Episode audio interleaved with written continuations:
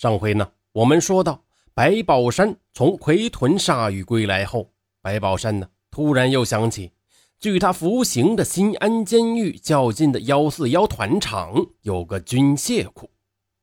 当年白宝山服刑时，同监的一名犯人曾在幺四幺团军械库盗窃过武器。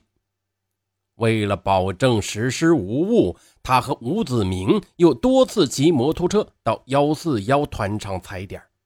他们摸清周围环境及军械库的值班情况。白宝山跟吴子明商量，他主张把作案时间安排在白天，这主要是想利用白天仓库无人值班的便利条件。关于采用哪种方式，白宝山认为。应该准备专用工具，把大门撬开，这样他们可进可退。打开里边的仓库大门后，可以采用同样的方法。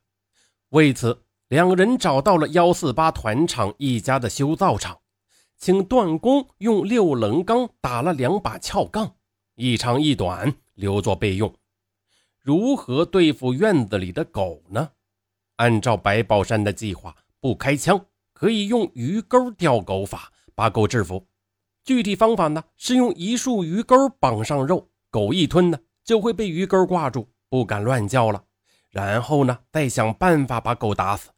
其他的一些细节，白宝山也都做好了准备。七月五日，白宝山、吴子明坐班车来到幺四幺团场，按照预定计划，两人从树林里出来，一前一后的走向军械库。还是像以前一样，白宝山拿着撬杠去动手撬门，吴子明呢在后边的墙角上做掩护。嘿，十分不巧，有位老汉途经军械库到自家的田地里去干活，恰恰的看到了白宝山和吴子明。行动前遇到了人，打乱了白宝山的计划，他呢必须加快行动的速度。他撬开铁门，一进院子里就端起了枪。他的枪法的确很好，两条狗都被击穿了心脏，一条在院子里毙命，一条死在值班室办公桌下。白宝山、吴子明迅速地撬开三号库房的大门，进去查找一遍，但是却非常的遗憾，仓库里并没有枪支弹药。两人出来，又迅速地撬开一号仓库，结果呢，也是空空如也。这一次，白宝山又没有达到目的。白宝山、吴子明返回他们的出发地，就是那片槐树林。他们在槐树林里处理到撬杠等作案工具后，两人步行上路，依然没有骑摩托车，也不能坐班车。虽然慢一些，但留下的线索少，找追捕的机会呢也就会更少了。就这样，两人整整走了一夜。凌晨四点左右，他们在路边休息。遇到另一个走夜路的男人，不幸的是，白宝山背着枪被那个走夜路的无辜者看到了，他顿时起了杀心。白宝山把枪摘下，猫着腰追了过去。白宝山呢，没追几步就开了枪，对方是应声倒地。他走到跟前，又补了一枪，夜行者当场被打得脑壳开裂。白宝山检查完死者的衣兜里。翻出他的身份证，然后和吴子明在戈壁上挖了个坑，把死者掩埋掉了。库房被撬，狗被打死，但没有丢失什么东西。现场给人这样一种感觉，什么感觉呢？就是作案人目标并不明确。专案组人员分析案情时有两种意见：一种认为这是一起治安事件，不一定是刑事犯罪。当事人的目的可能是为了打狗吃肉，原准备用鱼钩套狗，后来呢嫌麻烦，干脆开枪把狗打死了。第二种意见比较尖锐，即是对方是奔着武器库弹药而来，但他们并不知道军械库已经搬迁了。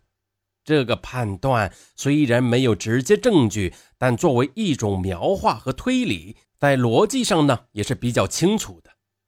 由于七点五案件的性质不好确定，那么侦查手段和侦查范围也都不好确定了。尽管如此，在石河子市公安局副局长周传强的指挥下，调查工作以幺四幺团场作为重点，扩大到周围相连的几个团场。调查对象一是公开使用枪支的人，二是能接触到社会上黑枪及有犯罪前科的人，三呢是身份复杂的人员。技侦部门对现场子弹进行了鉴定。子弹弹底标志为七五杠八幺，使用的枪种应该是五六式半自动或是自动步枪。根据采集到的鞋印来判断的，两名当事人，一个身高在幺七二到幺七三米，另一个应该是在幺七五米以上。但是十天过去了，他们一直未发现有价值的线索。到新疆后的诸事不顺，让白宝山觉得新疆计划实在是计划不周时，谢宗芬突然给他提供了一个重大的信息：原来谢宗芬的邻居也是四川人，他家的女儿在乌鲁木齐一个叫边疆宾馆的地方当翻译，大约呢每周回家一次。谢宗芬串门时跟刘家女儿聊过闲天，刘家姑娘说。边疆宾馆的生意可好做了，赚钱呢容易的很。谢宗芬不大相信，刘家姑娘说：“哎，你别不信呐，你过去看看你就知道了。那里的人都是带着皮包、麻袋去装人民币的呢。”这个消息让白宝山精神大振，他决定立即前去踩点。第二天一早，白宝山和谢宗芬两人坐班车去了乌鲁木齐。走到商贸城，谢宗芬要到交易市场里边看看。白宝山呢，在外边等他时，看到交易市场门口有很多人，手里都拿着各式各样的包，是鼓鼓囊囊的。有人打开，他看到里边装的竟是一沓沓的百元人民币，竟然还有美金。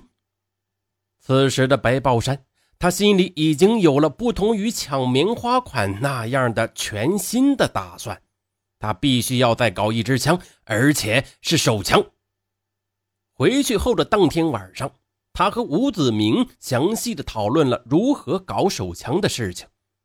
两天后，吴子明就为白宝山提供了一个对象，他名字叫江玉斌，家住在幺四九团场，工作单位呢就是在五十公里外的幺四九团场，是幺四九团场警务区的警长。两人立刻着手。他利用吴子明的弟弟吴子兵托江玉斌帮他在幺四九团厂买羊的事为借口，对江玉斌的值班宿舍进行了勘测。白宝山改变了前几次步行作案的方式，他准备搞一辆摩托车。一九九七年七月二十九日。吴子明以搭车为掩护，在距离幺四七团场约十五公里处拦下了新疆玛纳斯县新湖农场农民王吉平的摩托车。当王吉平把车停下后，白宝山突然窜出来，用自动步枪打倒了王吉平，并把王吉平的尸体抬进了棉花地，掩埋在不远处的一个埋电线杆的土坑里。由于土坑太浅。他们在地面挖出了一个土丘，王吉平的一只脚当时还露在外边。然而呢，王吉平的尸体始终是没有被发现。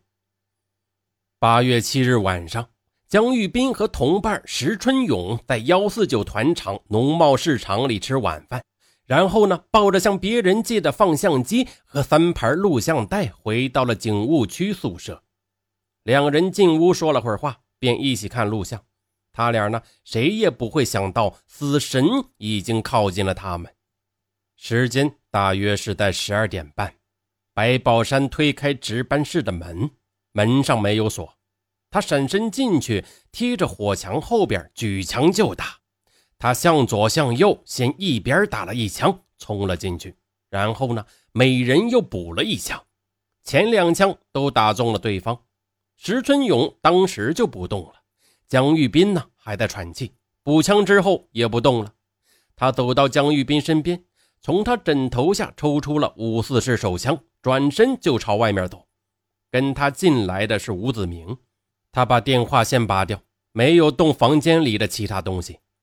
走到门口，白宝山见电视机开着，顺手把电视机关上了，但录像机没有关。从他们进去开枪把人打死，到取了手枪出来，前后没有超过一分钟。离开一营营部，吴子明去取摩托车，摩托车藏在一百米开外的路边上。就这样，吴子明和白宝山迅速的离开了现场。